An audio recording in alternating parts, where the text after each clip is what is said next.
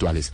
Carlos Fernando Galán, buenas noches y bienvenido a Blue 4.0. Muy buenas noches, Juan Manuel. Muchas gracias por la invitación, a Ana Milena y a todo el equipo de Blue 4.0. Qué alegría estar con ustedes en esta noche. A usted por acompañarnos, Carlos Fernando. Yo quisiera que comenzáramos esta conversación un poco desde lo personal antes de hablar de la visión de ciudades inteligentes.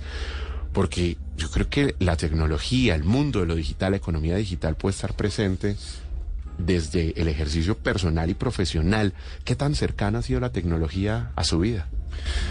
Muchísimo, muchísimo, digamos. Yo em, tuve la oportunidad de vivir por fuera gracias a una situación personal muy compleja, pues que mucha gente conoce, y eso me permitió acceder a una cantidad de cosas que tal vez en Colombia todavía no, no habían llegado, digamos. Yo recuerdo mucho las primeras fases del Internet, por ejemplo, y la forma como cambió un poco en el proceso educativo el acceso a esa información.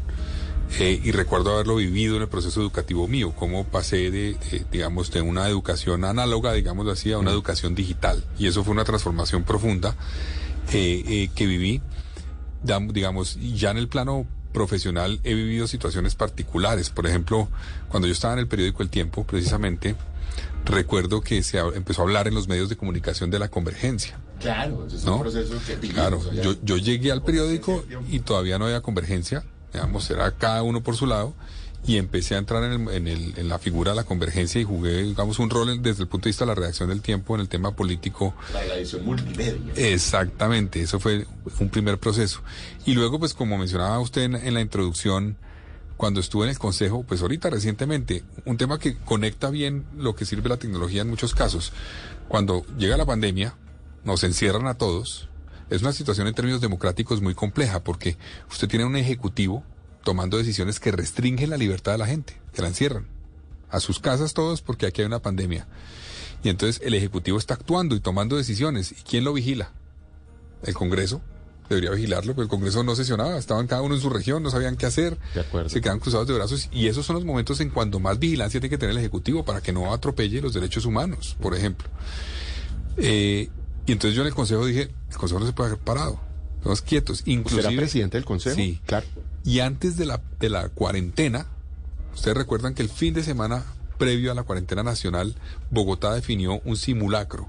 La alcaldesa dijo, vamos a hacer un simulacro de un, de un fin de semana, todos guardados. Yo ahí dije, el consejo no se va a poder quedar guardado. Inmediatamente expedí la resolución para poder operar con sesiones virtuales y el Consejo, pero en la semana siguiente, el día que empezó la cuarentena, ya teníamos sesiones virtuales en el Consejo y eso pues permitió que el Consejo pudiera seguir ejerciendo. Entonces, para a mí la tecnología, ahorita vamos a hablar de muchas cosas, pero pues es fundamental para, y además para que uno pueda adaptarse a situaciones eh, impredecibles. Así como la tecnología avanza tan rápido y cambia tan rápido, pues cuando hay situaciones impredecibles, uno puede apostar a la tecnología para poder adecuarse a esa nueva situación. Adentremos un poco en lo que significa ese concepto de ciudades inteligentes que tiene que ver con la capacidad como desde los liderazgos hoy las ciudades están pensadas para ofrecer una mejor calidad de vida a la ciudadanía. Y Bogotá tal vez es un escenario perfecto porque está lleno de problemas, ¿no? Entonces tenemos problemas de movilidad, tenemos inseguridad, una necesidad de generar, pues obviamente, mejores puestos de trabajo cada día porque es la ciudad que, que alberga, pues a cada vez un mayor número de personas. ¿Cuál es la visión que usted tiene de una ciudad que con tecnología y con su liderazgo pudiera, siendo usted alcalde, transformarse y resolver ese tipo de problemáticas? Pues mire, yo, yo tengo una obsesión y lo he mencionado muchas veces con cómo tenemos unas herramientas y cada vez más herramientas que nos permiten enfrentar esos problemas urbanos y que no hemos sido capaces de afrontar. Voy a mencionar algunos problemas. En el tema de seguridad. Ustedes saben que Bogotá tiene, por ejemplo, en los buses de Transmilenio nuevos, en los que entraron en los últimos cuatro o cinco años a operar, cámaras que están conectadas. Pero usted sabe que esas cámaras graban todo lo que ven permanentemente y obviamente graban delitos. ¿Para qué sirve eso? Si no hay capacidad de reacción. Primero, no hay capacidad de reacción. Segundo, si toma mucho tiempo la fiscalía en actuar y pedir la grabación del delito que se cometió, no voy a decir los días para que no sepan los ladrones, pero no son tantos, tantos días, eh, ya borraron la imagen. Es absurdo tener esa capacidad y no aprovecharla al máximo. Yo, ustedes saben, hay tecnología ya que permite, con un software que no tenga un policía encima de una pantalla viendo lo que está pasando en un bus, sino que el software identifique situaciones anómalas, armas, arma blanca, armas de fuego, agresiones, y genere una alerta. Y esa alerta sí le llega a un policía que dice, la cámara X del bus tal acaba de generar una alerta de violencia y se despacha inmediatamente un grupo de reacción inmediata a la policía. Eso tenemos que hacerlo. No hay cámaras hoy que reconozcan de reconocimiento facial en Bogotá. Eso no tiene sentido. Medellín las tiene hace muchos años. Sí, a estas alturas del partido ya era para que se tuvieran desde hace, hace rato. Entonces, hay muchas herramientas. Entonces, yo, yo tengo la, la, obsesión un poco de utilizar la tecnología en todos esos frentes. Otro frente que me parece clave. A uno le preguntan con razón la gente, bueno, movilidad, ¿qué vamos a hacer? Tom Tom dijo la semana pasada que Bogotá es una ciudad donde se pierden 132 horas en trancón al año, una persona. Y claro, estamos haciendo el metro, primera línea, aunque la gente es escéptica porque pues se habla del metro, pero mientras tanto el gobierno nacional dice que hay que echarlo para atrás, que hay que cambiarlo. Entonces la gente dice, ¿cuándo vamos a tener un sistema de movilidad que nos permita movernos? Y tienen razón. Pero yo lo que digo es, no podemos esperar esa infraestructura para actuar. Y la tecnología nos permite actuar muy rápidamente con un impacto. Tenemos un sistema de semaforización inteligente que debería aprovecharse mucho más de lo que se aprovecha hoy. Por ejemplo, en Bogotá hoy no tenemos herramientas que nos permitan tener una gerencia en vía, o sea, existen las herramientas, no las utilizamos para garantizar, por ejemplo, que los corredores de movilidad tengan una gestión del tráfico adecuada. O sea, que unos sensores, digamos, que permitan decir, en hora pico haya más tiempo en verde o más tiempo en rojo. Ese es un ejemplo, pero vamos más atrás. Eso es un poco más avanzado. Hay que hacerlo. Las intersecciones de Bogotá quedan bloqueadas permanentemente. Eso no tiene sentido. No, no debería haber ninguna intersección de Bogotá que quede bloqueada. Cámaras en todas. Ya la Corte Constitucional dijo que cuando uno se pasa en rojo, no se requiere, y eso es pasarse en rojo, o sea, quedarse atravesado en, en, eh, la intersección quedó en rojo, atravesado. La Corte ya dijo que quien haga eso eh, puede ser sancionado sin necesidad de identificar al conductor, porque es que ustedes recuerdan la discusión entre las cámaras, etcétera. Entonces, necesitamos usar esas cámaras para garantizar que las intersecciones de Bogotá no se, se, se, bloquean como está ocurriendo hoy. Segundo, con una gerencia en vía adecuada podemos detectar rápidamente, por ejemplo, que usted tenga un gerente de la carrera séptima, un gerente de las Américas, un gerente de la autopista norte, un gerente, ese señor con tecnología se va a dedicar a garantizar que esa vía fluya. No puede parar nadie si no es, digamos, en una vía alterna. Ustedes han viajado al exterior y saben que en muchas ciudades del mundo uno está en una vía principal y dice, déjeme aquí, le dicen, no, aquí no puedo dejarlo, tengo que meterme en la calle alterna porque esto es una vía principal y no puedo parar. Así es. No tiene sentido que en Bogotá paren a dejar. Uno va por la séptima, por ejemplo, en el bus de, del M86, el que, el dual, y llega a la Javeriana y hay 10 taxis parqueados en la Javeriana esperando. Bueno, el aeropuerto. Ahora el aeropuerto parquear en cualquier, en todas partes. esquina. Yo creo que con tecnología y cámaras podemos enfrentar eso y garantizar que cambia eh, la dinámica. usted es amigo sobre ese punto, Carlos Fernando, escúcheme, de combinar cámaras privadas con públicas para lograr tener esa data? Sin lugar a dudas hay que combinarlas. Hay, hay muchísimas cámaras que en Bogotá están instaladas mirando al espacio público. O sea, no están mirando un, al interior de un edificio, sino que están mirando al espacio público. Es clave que Bogotá conecte esas cámaras y se diseñen unas herramientas que permitan que todas las cámaras nuevas, además, que se vayan a, instalar en Bogotá, queden automáticamente conectadas con un sistema distrital que nos permita tener mucha más información en temas de seguridad, en temas de movilidad, en temas de espacio público. Por ejemplo, eso nos sirve como herramienta para identificar un problema que estamos viviendo y es lo que tiene que ver con las basuras. La gente está viviendo una problemática de basuras compleja. Bogotá tiene identificados eh, según la UAS, cerca de 700 puntos críticos, que son sitios donde botan la basura, eh, escombros, por ejemplo, particularmente, pero también otro tipo de basura, que no son, digamos, los sitios indicados y que además es cuando la persona decide hacer una obra en su casa, bota eso y en vez de pagar porque lo recoja el operador, le paga a alguien que llegue y lo recoge, se lo lleva y lo bota en cualquier parte. Hay 700 puntos críticos. Yo creo que con tecnología podemos identificar esos sitios más rápidamente, identificar también a las personas que lo hacen para sancionarlos, porque esos deben ser sancionados por código de policía. Entonces, a mí me parece que es clave utilizar esas herramientas privadas y públicas para enfrentar esos retos. Sí, pues pensar en estrategias alrededor de la tecnología siempre va a sonar muy interesante y sobre todo en este momento. Pero ¿se tendrían los recursos para ello? Yo creo que Bogotá tiene ya muchos recursos, lo que pasa es que no los aprovecha bien. Primero, el tema de, de la tecnología en el distrito está poco disperso en diferentes entidades. Yo he pensado que vale la pena pensar en, crear un sector de transformación digital para Bogotá. ¿Como un distrito de ciencia y tecnología como el que hay ahora?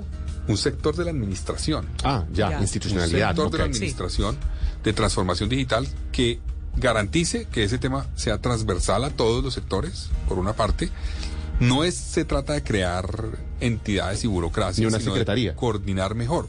Puede ser una figura de una secretaría, puede ser, me parece a mí que es interesante contemplar un sector dedicado al tema de transformación digital que va a incluir temas que hemos hablado y vamos a hablar hoy. Eh, bueno, uno es el tema de ciberseguridad, por ejemplo. Bogotá es la ciudad donde se cometen cerca del 30% de los delitos de los ciberdelitos.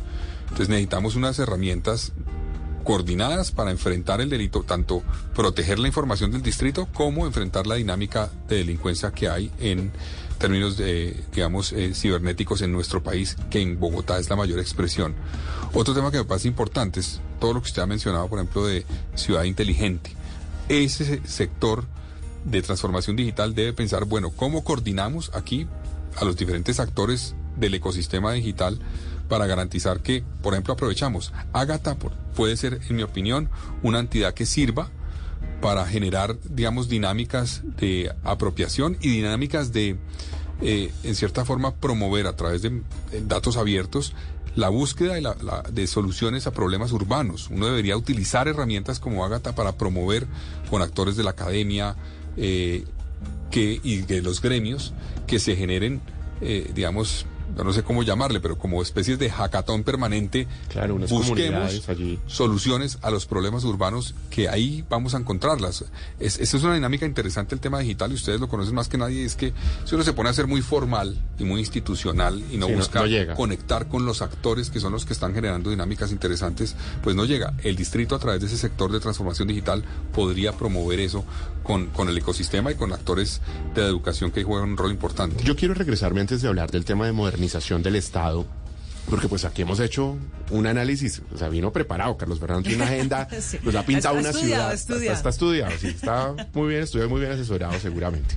Eh, Sin lugar a dudas, ahorita les contamos quién. Lo, sí, sí lo, sí lo veo, sí lo veo. Carlos Fernando, quiero volver un poco para descartar, para ir sacando algunas problemáticas. Quiero cerrar el tema de inseguridad. Mire, con el tema de inseguridad hay un tema que está sucediendo y con esto cerraría el tema de inseguridad y es que usted tiene un abanico de cámaras ojalá conectadas con inteligencia artificial, pero usted se para frente a esas pantallas y ve eh, cada día cómo se cometen delitos, pero el tema es que no hay capacidad de respuesta. ¿Por qué? Porque el pie de fuerza de la policía pues no es suficiente. Es parte del déficit con el que el próximo alcalde recibiría la ciudad. Y al tiempo, pues el tema de justicia, ¿no? Entonces al señor lo capturan y al otro día lo liberan. ¿Cómo logra uno combinar esa eh, infraestructura que pudiera tener una ciudad con esa posibilidad de impactar los índices de inseguridad, porque lo que está pasando es que usted tiene los videos, van a Noticias Caracol, salen aquí en Blue, todo el mundo los hace virales, uno empieza a volverlos parte del paisaje, uno ve los señores, los identifica, pero no pasa nada. Bueno, eh, Juan Manuel, ahí, yo les alcancé a mencionar un poco un tema y es que eh, esas cámaras hoy sirven más para judicializar, si es que se hace a tiempo el proceso. Y si se hace bien. Y se hace bien. Pero las cámaras pueden ser utilizadas con herramientas tecnológicas para reaccionar inmediatamente. Hoy, digamos, ¿qué es lo que pasa? Uno habla con la policía y le dicen, no, es que necesitamos tener unos policías en el centro de, donde está, digamos, la transmisión de las cámaras mirando qué está ocurriendo permanentemente. Y eso no tiene sentido. Un policía mirando 40, 50 cámaras. No logra ser. No tiene sentido. Efectivamente, sí. Eso requiere una herramienta que automáticamente detecte situaciones anómalas y el policía ahí sí mire. La cámara X está generando una, una situación de alerta y mira a ver si efectivamente hay alguna situación. Eso le permite reaccionar no para judicializar simplemente el delito, sino para ver cómo reacciona inmediatamente. El grueso de los delitos no todos, pero hay que decir que están concentrados los mapas de calor alrededor del sistema de transporte en el sistema de transporte y alrededor, en los corredores vinculados al sistema de transporte. Si usted tiene unos grupos de reacción inmediata, yo vi que anunció la alcaldesa ayer, o el distrito, un grupo de cerca de 80 policías motorizados que van a enfrentar el tema de fleteo en Bogotá. Si usted tiene un cuerpo como ese y lo dedica al sistema de transporte y lo destaca en los diferentes puntos estratégicos del transporte, teniendo en cuenta que usted tiene corredores de uso exclusivo de los buses y usted puede utilizarlos para la policía, usted en cuestión de tres o cuatro minutos, si están bien destacados esos grupos, puede llegar a cualquier punto del sistema Transmilenio, a cualquiera, con motos. Entonces, si usted tiene conectadas esas cámaras a un sistema que genere alerta, esa alerta se la transmite a un policía, el policía inmediatamente despacha un grupo especial con motos, motorizado, que pueda llegar muy rápido, a cualquier punto del sistema usted puede llegar y alertar. Entonces, eso, eso creo que es clave y es una forma de aprovechar. Ahora, segundo, eh, ya esto es un poco más macro en el tema de la seguridad y es que en Bogotá nos hemos dedicado a hacer énfasis en la persecución del ladrón del delincuente específicamente. Eso no está mal, pero es insuficiente. El fletero, el, el, el, ladrón de celular, hay que capturarlo.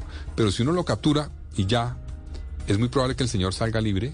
Dicen que es menor cuantía, en fin, una cantidad de discusiones judiciales que llevan a que eh, no fue capturado en flagrancia o diferentes cosas.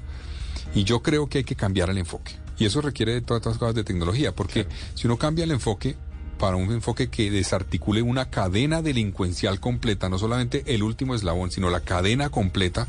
Eso requiere investigación, digamos, con criminal, con, con, herramientas tecnológicas, requiere inteligencia con herramientas tecnológicas.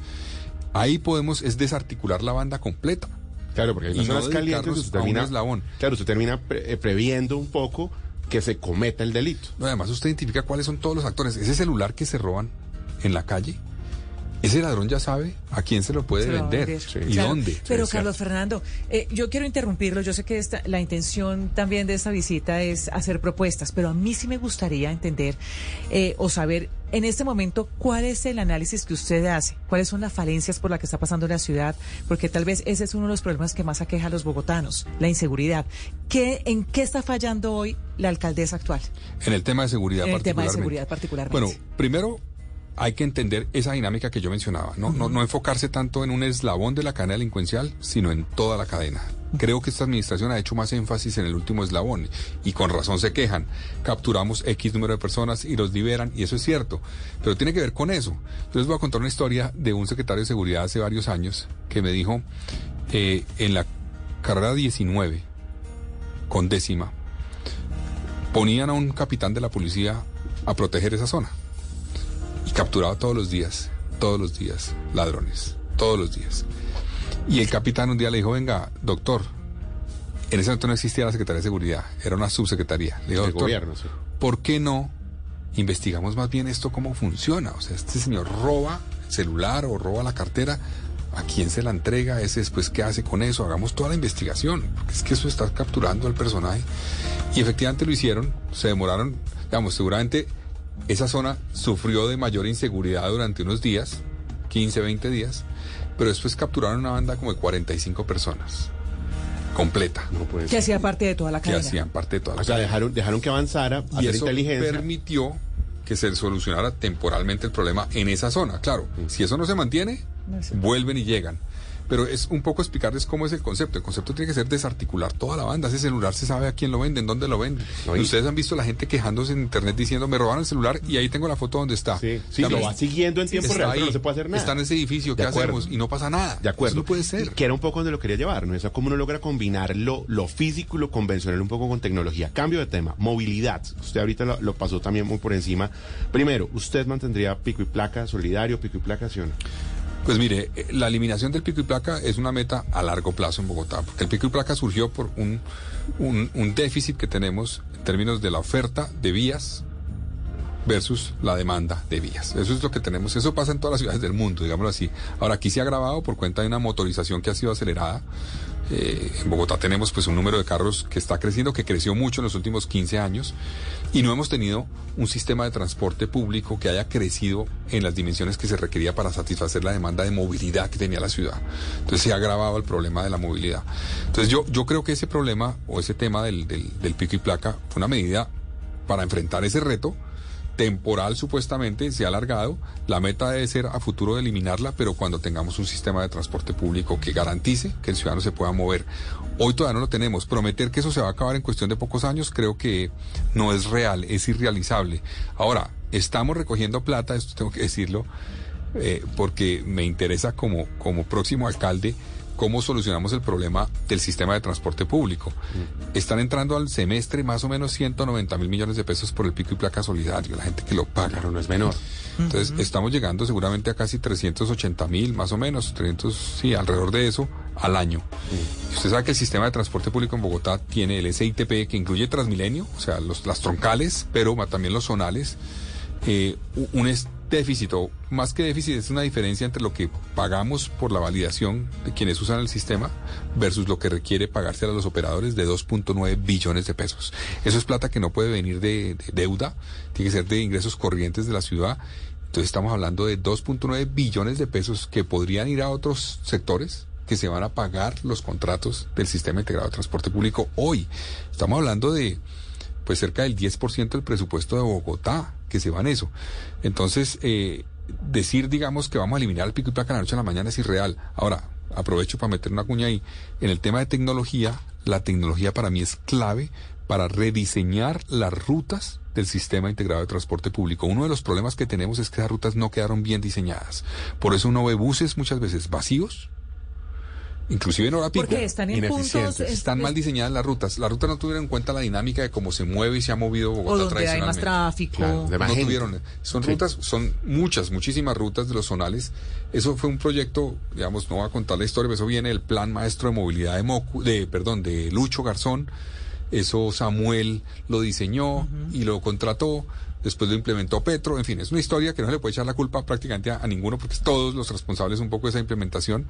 Pero ahí hay un déficit que tiene que ver básicamente con eso, con que no se diseñaron bien las rutas. Y yo creo que con tecnología uno puede hacer un estudio que le permita identificar cómo podemos redirigir muchas rutas, replantearlas para mejorar eso y eso nos va a permitir traer más gente al sistema de transporte. Y otro tema final, también traer más gente al sistema de transporte requiere seguridad. Ah, no, Y eso sí es fundamental. Es que Sin seguridad, la, la gente lo dice. no traemos a la gente. La gente lo dice, yo me bajo, pero necesito saber que para Sí. bajarme me voy a Es- sentir es- seguro, segura. Totalmente de acuerdo. Eh, es- es el ¿le- ¿A usted le gusta la ciudad de los 30 minutos? ¿La propuesta? A ver, yo, es- este es un proyecto que no es nuevo, digámoslo así. O sea, Bogotá, por ejemplo, tuvo en su POT anterior una apuesta que llamaba las centralidades. No era lo mismo, pero era parecido, era buscar cómo... Esta es una ciudad que tiene una dinámica particular. El centro ampliado, que es más o menos de la 26 a la 100, de la Caracas a los cerros, es donde está el grueso de la actividad que genera empleo en Bogotá. No toda, obviamente, pero ahí hay un, está concentrado y se llama así el centro ampliado. Entonces la dinámica de movilidad de Bogotá es, vienen del occidente, del suroccidente, de Kennedy, de Bosa, allá muchísimas personas al día, es donde más hay población flotante durante el día, lo mismo ocurre de Suba, Eh, y la, la dinámica de las, de las centralidades buscaba generar centralidades, como dice su, su, su nombre, para que hubiera una actividad económica que permitiera redistribuir un poco esa concentración que había. Eso no se logró. En el mundo muchas ciudades han avanzado en eso y es buscar cómo uno logra que la gente viva más cerca de su trabajo, tenga acceso a educación, a salud, a comercio, a entretenimiento más cerca de donde vive, que no tenga que desplazarse como ocurre en Bogotá. En Bogotá tenemos millones de bogotanos que se desplazan dos horas por la mañana, una hora y media por la mañana o hasta más. Claro, esto es pésima calidad de vida y, y va en contravía del concepto de ciudad inteligente. Inclusive a nivel regional, hay mucha gente que terminó viviendo obviamente en Soacha y la actividad económica, el empleo es en Bogotá y también en el corredor, digamos, o- occidental, o sea, gente que vive en Mosquera, en Funza, en Faca, en Madrid eh, y termina trabajando en Bogotá. Es- eso no es calidad de vida, condenar a una persona a tener que desplazarse. Dos horas, tres Sí, horas. Dos horas por la mañana y dos horas por la noche.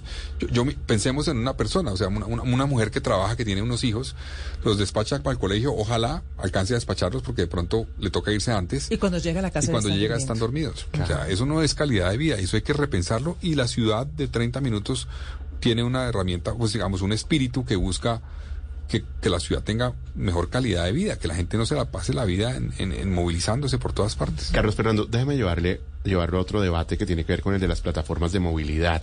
Las plataformas digitales como Uber, como Didi, como Cabify, que son una conversación permanente, que no han podido avanzar en materia de regulación y que representan parte de la solución, así sea transitoria, de este nuevo mundo de lo digital para que la gente pueda desplazarse, no depender de no conseguir un taxi en horas pico, una ciudad que no tiene metro. Eh, ¿Usted está a favor o en contra de las plataformas digitales de movilidad? Eh, yo creo que luchar contra la tecnología es un error.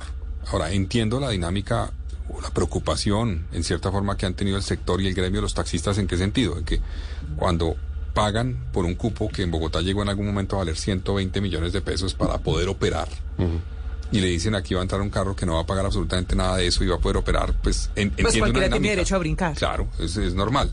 Ahora, yo creo que el sector de, de los taxis ha entendido que contra la tecnología no se debe luchar, inclusive muchos ya se han vinculado a algunas de esas plataformas. Sí, funcionan como las aplicaciones ya, también. ya pueden entrar a esas plataformas. Entonces yo lo que creo es que hay que generar una dinámica de regulación y hay que exigir, yo creo que se avance en esa regulación. Eso es en, en el interés de todos los actores. Y Pero yo- el tema es que llevamos años en ese intento. Sí. Y no pasa. Ahora, yo he visto ejemplos, ustedes de pronto conocen más, donde hubo iniciativas que vale la pena tener en cuenta. No digo que sea la fórmula perfecta, pero eh, recuerdo que en México tal vez se creó un fondo especial donde se permitió la operación de las eh, aplicaciones y un porcentaje iba a un fondo para compensar a aquellos que habían pagado un cupo eh, como taxistas. Eso creo que también en Francia lo estaban estudiando hace, hace unos años. Eso acá no se ha propuesto. No sé si se ha propuesto, la verdad. No, un fondo no. Creo que no. Ni en el proyecto que se avanzó de ley para eh, lograr una reglamentación, ni siquiera cuando se vieron los ocho proyectos, incluidos el del senador Robledo, que estaba siempre en contra y que puso un proyecto y ahí no había ningún fondo. Pero, creo que eso es una fórmula interesante porque eso permitiría inclusive que para los taxistas... Se lo va a incluir dentro de sus propuestas. Pagaron, claro. Aquí, aquí va creando propuestas, aquí, van surgiendo propuestas. Eso no, eso no depende obviamente del distrito, pero es un tema que, podemos promover en el Congreso y creo que, que serían fórmulas de ese estilo porque es absurdo, creo yo, decir, no, no vamos a permitir nunca este tipo de, aplicaciones, porque yo sí creo que la tecnología nos ayuda a mejorar mucho. Repito, y, por lo que arranque el tema de movilidad, tenemos un mercado, digamos así, donde hay una oferta de vías limitada y una demanda altísima ese tema de las aplicaciones, bien conectado y trabajando, como les digo, con herramientas como un fondo de esos, puede hacer un uso más eficiente de una oferta limitada de un bien como son las vías de Bogotá. Usted habló ahora del legislativo y aquí la relación con el Ejecutivo es muy importante. ¿Cómo sería su relación con el presidente de la República? Pues mire, yo he tenido diferencias eh, de público conocimiento con el, con el presidente eh, Petro. Eh, y he manifestado que no estoy de acuerdo con varios de los proyectos que ha presentado. Creo que el presidente, y debo decirlo, sí logró poner en la agenda pública una intención de cambio en muchas cosas que es positivo. Bogotá y Colombia, Bogotá necesita cambio en muchas cosas. Pero creo que ha fallado en aterrizar eso, ha fallado en generar consensos. Uno no puede llegar a imponer una visión, además cuando ganó en segunda vuelta, no ganó en primera vuelta, ya, llegaron en segunda vuelta actores que no compartían muchas de las iniciativas iniciales. Entonces, un gobernante tiene que entender eso y tiene que tener la capacidad de construir consensos, de dialogar, en cierta forma de ceder frente a peticiones de actores que jugaron un rol inclusive en que él llegara. Entonces ahí ha fallado. Pero más allá de eso, obviamente como alcalde tendré eh, una responsabilidad de trabajar en equipo y buscar consensos con el gobierno nacional a pesar de esas diferencias. Y esa será mi intención permanente, pensando siempre en Bogotá. Para Bogotá es importantísima la relación con el presidente por el tema de movilidad, metro, líneas de metro, no solamente la primera, la segunda, la tercera, los trenes regionales, eh, el tema de la infraestructura de acceso a Bogotá es fundamental. Y hay otros temas, el tema de seguridad también. Obviamente hay un actor clave que es la policía, la rama judicial y la relación del gobierno nacional con la rama judicial, pues es, es importante tener aliado al Ejecutivo en esa dinámica de trabajar con la rama judicial. Entonces yo voy a trabajar de manera respetuosa, buscando consensos eh, por el bien de Bogotá. Eh, a pesar de las diferencias que hay. Hablemos de conectividad. Mire, esto es una ciudad que puede tener una paradoja ¿Qué pasa de conectividad? Cuando hablamos de conectividad para los oyentes hablamos de la posibilidad de conectarnos a Internet. Y uno no creería que en Bogotá, en Bogotá, lo contaba hace unos días la viceministra de Transformación Digital, que fue profesora en un colegio del sur de la ciudad, en Bogotá el Internet no es precisamente el mejor. Como en el centro como por ejemplo en el centro de la ciudad, pero como por ejemplo en la Bogotá que está en el sur de la ciudad, donde hay un número no menor de colegios públicos que reclaman la posibilidad de que sus estudiantes se conecten como sucede en otros lugares de la ciudad eh, a este nuevo mundo en el que estamos. ¿Qué hacer para que Bogotá mejore? Bueno, eh, hay un avance limitado en eso. Hay, hay que reconocer que hay un avance en los últimos, digamos, del 2017 al 2021, según las cifras oficiales hubo localidades que avanzaron significativamente, pasaron de alrededor de 50 a 70%. Hoy tenemos brechas todavía en acceso a Internet significativas. Entiendo que en localidades del norte puede haber un acceso superior al 85% y hay localidades como San Cristóbal que tienen acceso un 70%. Eso todavía sigue siendo una brecha que uno no se imagina que una ciudad como Bogotá tenga. Mm. Eh, eso hay que resolverlo. ¿Cómo se puede resolver? Creo que la herramienta que tenemos más poderosa es, son dos, en mi opinión. Uno, el POT, es cómo uno aprovecha el POT para generar incentivos que permitan una, un despliegue de redes más fácil para garantizar que llega, llegan las redes a todos los rincones de Bogotá. Eh, viene 5G y es importante el rol que puede jugar el distrito en eso a través de hacer realidad y ejecutar ese POT que fue aprobado por la alcaldesa a través de un decreto. Y segundo, creo que la herramienta que seguramente vamos a hablar también es la ETV. ¿no? La Así es. pues es, es una, una empresa del distrito que ha tenido dificultades y hoy, hoy tienen, entiendo que en el mercado de Internet ser, eh, fijo como, como 29% del mercado, hay otras como Claro que tienen ya más del 50%, eh, pero ahí hay una oportunidad para que en aquellos sectores y en aquellos, tanto sectores desde el punto de vista territorial como eh, sectores como la educación, utilicemos esa herramienta que tiene el distrito para poder llegar, eh, porque yo creo que eso tiene un, un resultado directo, un impacto directo en términos económicos en la ciudad, tanto en esas zonas, por lo que impacta tener acceso a Internet en una zona, como en términos de, de- del tema de formación. Si uno logra tener una educación donde hay herramientas similares a las que tienen, digamos, colegios privados del norte de Bogotá, pues va a permitir que esa brecha también en calidad educativa se cierre. Y laboral también, de Y hecho. claro, es competitividad para, para la ciudad. Entiendo lo del POT porque es que un, un exdirector de la CRC nos contaba alguna vez que la barrera para poder instalar antenas era precisamente una medida que pasaba por el POT y de ahí tan importante dar una, mirada a ese punto. Usted habló de la ETV, usted es amigo de mantener la ETV como está, de privatizarla, ¿qué hacer con la empresa de teléfonos de Bogotá? Bueno, mira, la ETV está enfrentando una situación difícil. Eh, yo, yo, recuerdo que se hizo un esfuerzo muy grande en el gobierno Petro y lo reconozco por eh, la red de, de- de fibra óptica en Bogotá. La ETV hizo un esfuerzo inmenso, le faltó a ese gobierno avanzar en el tema de la última milla. Eso fue, digamos, un reto que quedó pendiente. Hoy, hoy vemos cómo eh, la ETV, pues, infortunadamente está rezagada. O sea, vemos como, en términos de telefonía móvil, creo que la ETV tiene menos del 1% del mercado. Eh, en términos de conexión a Internet tiene, pues como lo decía hace un rato, 29% en Bogotá, eso es, eso es limitado. Pero yo creo que si uno piensa la ETV como un, un brazo de transformación digital del distrito y lo aprovecha como tal, sería muy interesante, muy interesante para generar dinámicas que tienen que ver, por ejemplo, con el gobierno digital, con que el sector educativo público del distrito acceda a, a las tecnologías de la información, eh, que el, el distrito en sus esfuerzos, por ejemplo, de promover emprendimientos digitales tenga la ETV como una herramienta que le ayude a esos emprendimientos digitales a poder desarrollarse. Yo creo que hay que redireccionarla, entender que no podemos abandonarla, que sería un error abandonarla. Yo no estoy interesado en, privatizarla, sino más bien en aprovecharla y utilizarla para que sea ese brazo de transformación digital para Bogotá. Antes de que hablemos de emprendimiento, usted, cuando hizo ese recorrido, terminó en gobierno digital. Mire, Bogotá hoy reclama una transformación digital de los servicios a través de los cuales los ciudadanos hacen sus trámites, de poder pagar el pico y placa solidario y que la página no sea intermitente, que de verdad, que cuando usted vaya a pagar eh, los eh, el predial o los impuestos de los vehículos, la página no se caiga en los momentos pico, porque colombiano que se respete, pues paga a las 11 y 59 de la noche. Y eso es lo que está sucediendo. Siente uno que hay una agencia de datos, Ágata, que es interesante, que pues están haciendo esfuerzos desde diferentes secretarías, pero como que no hay un ¿Usted eje se acuerda del central. pago del, pe- del predial?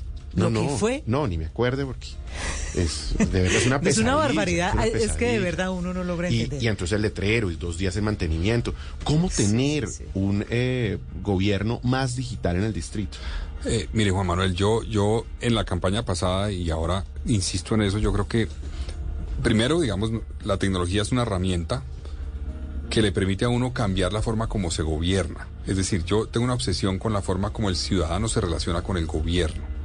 Para mí el ciudadano tiene que ser entendido por el gobierno como un cliente al que hay que satisfacer en sus necesidades Tenerlo contento. tenerlo contento, que sea fácil todo. Eh, y eso pasa por todos los trámites que hay que hacer ante el distrito, por el pago de impuestos, por solucionar los problemas, por denunciar cosas, por todo tipo de cosas. Entonces yo, yo, yo tengo la obsesión de que Bogotá, eh, digamos, avance en eso. Yo, yo recuerdo, y esos son temas que podemos hacer a nivel local. Por ejemplo, yo creería que debería ponerse una meta en Bogotá, que cuando el ciudadano se le pide un documento para algún trámite en Bogotá, el distrito no le vuelva a pedir ese documento. Maravilloso. Esa Ya. interoperabilidad Ya lo es entregó. súper Sí, sí, sí. difícil. Entonces lo- se lo entregó a la secretaría tal. El, el distrito tiene Sí, claro. que eh, coordinarse para no tener que volver a pedirlo. Eh, Eso es, eso es un tema.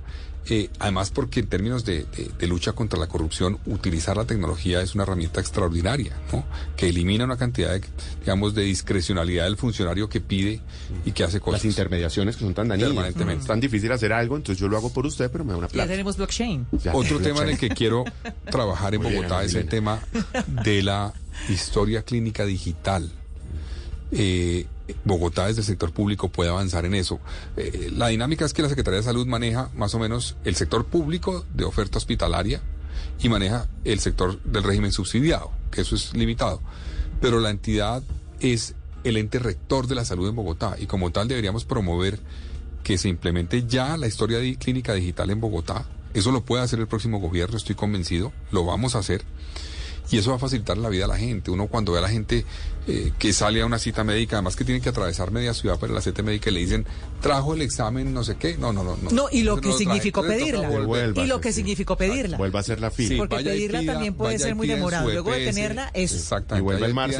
Puede tal cosa o tal otra cosa. el lunes es, festivo, vuelva el martes. Es que hay que buscar que además la ciudad sea más amable, ¿no? Usted se imagina estresándose por los trancones, estresándose porque pide la cita y se demora tres días. estresándose, es que esto es un nivel de estrés. Total. y, el último tema que les quiero mencionar en ese el tema del gobierno es que yo también tengo una obsesión con la eficiencia y yo creo que uno tiene que tener herramientas tecnológicas que le permitan medir fácilmente el impacto de cada recurso que uno utiliza en Bogotá. Digamos, para mí los indicadores de gestión no son ni deberían ser el norte de un gobierno. ¿Cuántas capacitaciones hice? ¿Cuántas eh, reuniones hice? ¿Cuántos subsidios entregamos? Si uno tiene un proyecto, estoy hablando por ejemplo del tema, un ejemplo es el tema de seguridad.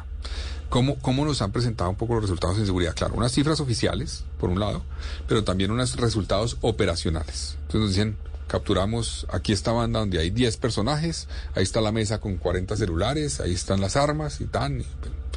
y yo me pregunto, eso está muy bien, hay que hacerlo. Pero ¿qué tan segura se siente la gente? Ese es el objetivo de una política de seguridad, que la gente se sienta segura. Claro, la percepción. Yo creo que en herramientas eh, tecnológicas uno puede medir eso permanentemente y para mí va a ser fundamental. Yo voy a poner como tarea, yo sé que eso es difícil y complejo para un gobierno, porque hay gente que dice eso es percepción, sí, tiene algo de percepción, pero yo creo que la percepción se conecta con lo que la gente vive y siente en su ciudad.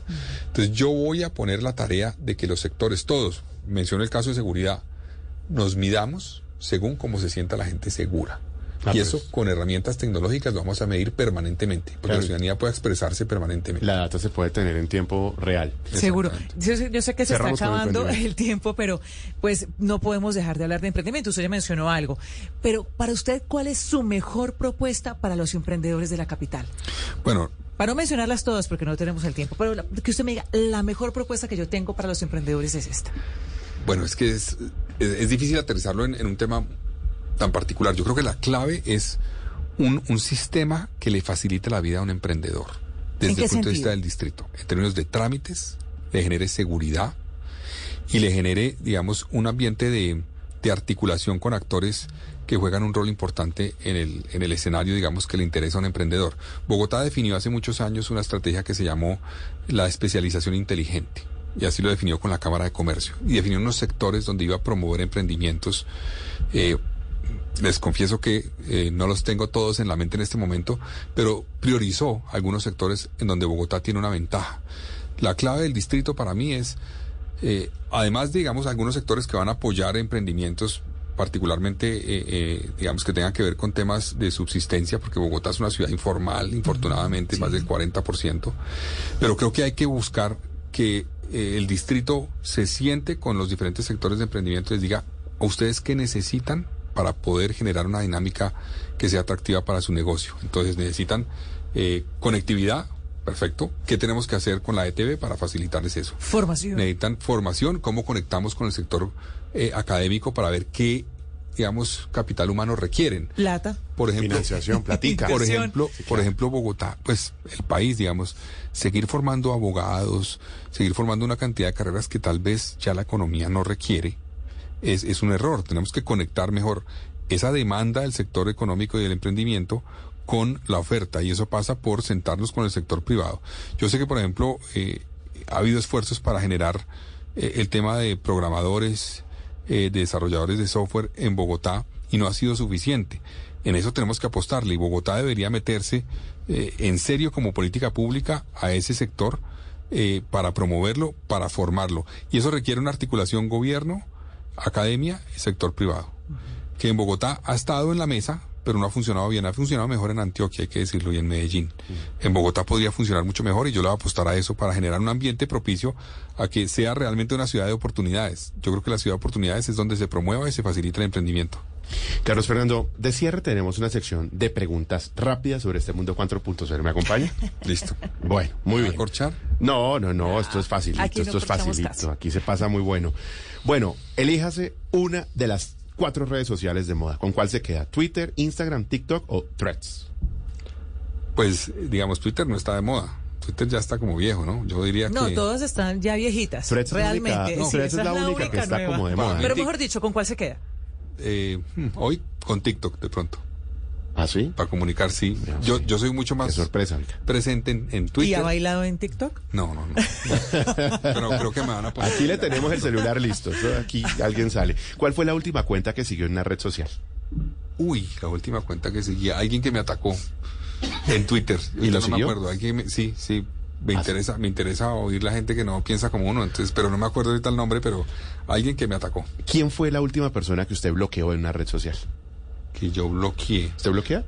No mucho, pero eh, sí bloqueé a alguien que, que, que fue, fue grosero, digamos. Cuando alguien es grosero, o sea, a mí que me critiquen, está bien y es perfecto, inclusive me interesa oír las críticas, es perfecto, inclusive críticas fuertes, o sea, agresivas.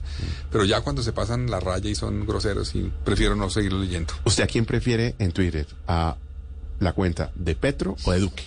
Uy, Dios mío, la de Petro el problema que tiene es que si no la lee, pues no hace nada más, ¿no? Básicamente. porque está- Sí, porque tuitea todo el está día. todo el tiempo, entonces... Ahí tiene usted para entretenerse Sí, todo el día. sí. Y la de Duque no. Pues no, no la sigo, la verdad. No, la- no sigo ninguna de las dos. O sea, es lo Ah, que ¿usted no sigue aparece. ninguna de las dos? No, yo no sigo tanta gente, la verdad. Claudio Peñalosa. Qué pregunta. Pues yo creo que hay elementos de Claudia que me parecen interesantes, como los que mencioné aquí. Tal vez el tema de jóvenes a la U me gusta. Eh, y Peñalosa, pues es un ejecutor impresionante. Entonces, La- las dos. tienen componentes los dos interesantes. Bueno, y entre Vargas y la de Roy, ¿con cuál cuenta de Twitter se queda? No sigo ninguna de las dos, le confieso, pero, pero creo que eh, he seguido, he seguido últimamente una de que me llama la atención. Puede uno estar en desacuerdo con temas, pero Cambio Radical está haciendo unas, unas, unos TikToks y unos videos en redes, por lo menos distintos. Llama la atención. O sea, no comparto muchos de los Ahí temas. está que mirando a. Paula para que Pero- se ponga a decir algo creativo en los próximos días. Un trino del que se arrepienta. Un trino del que me arrepienta. Uy, no, no me acuerdo, la verdad. A veces, a veces uno pone un trino y le preocupa que va a envejecer mal, no porque uno tenga no tenga razón en el momento, sino porque la gente tiene tan corta memoria que, pues, por ejemplo, hace un año, hace un año el presidente Petro no se ha posesionado. Ustedes se acuerdan que llegó y dijo, no compren dólares porque Sí. cuando los vendan van a perder plata. Y eso estaba, inclusive algunos actores de oposición dijeron, diciendo que posiblemente iba a haber eh, control de cambios. Eso no ocurrió, pues obviamente, pero decían que iba a llegar el gobierno y que existía el riesgo que se hiciera lo de Argentina en algún momento. El y corralito. Control de cambios, entonces decir no los vendan porque va a bajar, o sea, nadie sabe si va a bajar, eso no nadie sabe, entonces que el presidente diga va a bajar es complicado, entonces yo puse un trino presidente, ese no es el mensaje que se necesita para calmar los mercados. Entonces ahorita cuando sale el dólar cayendo ya en cuatro mil dicen, mire, mire Galán lo que decía, Galán, mire esa vaina. Para el analista Digo, no, económico, pues ¿no? póngalo en contexto, después de que el presidente dijo eso subió a cinco mil pesos el, el dólar, pero bueno. Un influenciador que le guste, que usted siga, que recomiende. un influenciador. Eh, empecé a seguir hace poco al, al, al médico Jaramillo, Ah, sí. eh, porque pues me puse a hacer ejercicio bastante, a trotar. eh, corrí tres medias maratones en los primeros meses de este año. Voy a correr la de Bogotá ahorita en la semana entrante. Ah, sí. Y eso me obligó a cambiar muchos hábitos, particularmente de alimentación. Claro. Y busqué a alguien que- Carlos, que es- Carlos Jaramillo. Carlos Jaramillo. Carlos. Jaramillo, sí. ¿Cuántas horas le dedica usted a las redes sociales al día? Demasiadas, demasiadas. ¿Ah, Eso sí? es un pro- ¿Y no un lo problema. regañan en la casa? Sí, claro. Ese sí, teléfono, claro. Pues mi hija me dice permanentemente, a ver, papá, suelte el celular. Sí. Eh, ahora ella, ella, ella también lo- está teniendo un poco ese problema, aunque ella no tiene celular, sino que me coge el mío, mi hija, y está obsesionada con Duolingo para aprender otros Ah, idiomas. pero eso sí es una maravilla. Sí. Sí, es eso es bueno, eso es Sí, mejor sí, sí, es que no utilización todo es malo, verdad, claro. de- Sí. del tema. Sí. Porque las redes generan una adicción que es compleja, eso también hay que manejarlo. Por supuesto. Eh, ¿Usted es de los que va a anunciar su gabinete por Twitter? O sea, vamos a estar pendientes de cuál va a ser el secretario de las TIC. ¿Está en el, tweet, el trino? No, no lo había pensado, yo había pensado más otra cosa, pero, pero algunos pueden ser anunciados por ti. Aquí le vamos dando ideas. De 1 a 10, donde uno es muy análogo y 10 es un geek 4.0 muy gomoso, ¿usted dónde se ubica? Uy, no, por ahí unos seis, seis o siete. Así o menos. pasa como raspando. Sí, sí, sí, sí. Y en un trino de Todavía me 140... cuesta trabajo algunas cosas, la verdad. Sí. He aprendido 10 veces a manejar Excel y se me olvida. a manejarlo bien, digamos, Sí, claro. aprovecharlo bien. Es su buenísimo, ciencia. una herramienta buenísima. Tiene su ciencia. En un trino de 140 caracteres, Carlos Fernando, para cerrar, ¿quién es Carlos Fernando Galán? Bueno, un bogotano que eh, tiene como proyecto de vida trabajar por Bogotá y lograr que esta ciudad eh, crea en sí misma y recupere el sentimiento de pertenencia. Carlos Fernando, gracias. De- no, espérese, déjeme la light. La Light, bueno, si es alcalde, la ¿se queda con la chaqueta roja? Yo sí creo, claro, pues con mayor razón el color de Bogotá es rojo y amarillo, entonces tendrá una pronto una rayita amarilla, pero sí. Y vieron el video de la del superhéroe y tal cosa. Esto fue con, Sí, sí, esa con chaqueta se volvió, se aumentada. volvió un ícono y además facilita que me reconozcan. Ustedes saben que un político necesita que lo conozcan para poder llegar a la gente y con la chaqueta es más fácil, entonces pues ya eso quedó como un símbolo que ahí seguiré utilizando. Se sabe ya los trucos usted. Claro, claro, no toca, toca. Carlos Fernando, gracias, siempre bienvenido. Muchísimas gracias por la oportunidad. Un saludo a ustedes y a todo el equipo de Blue 4.0. Carlos Fernando Galán, esta noche en Blue 4.0. Seguimos.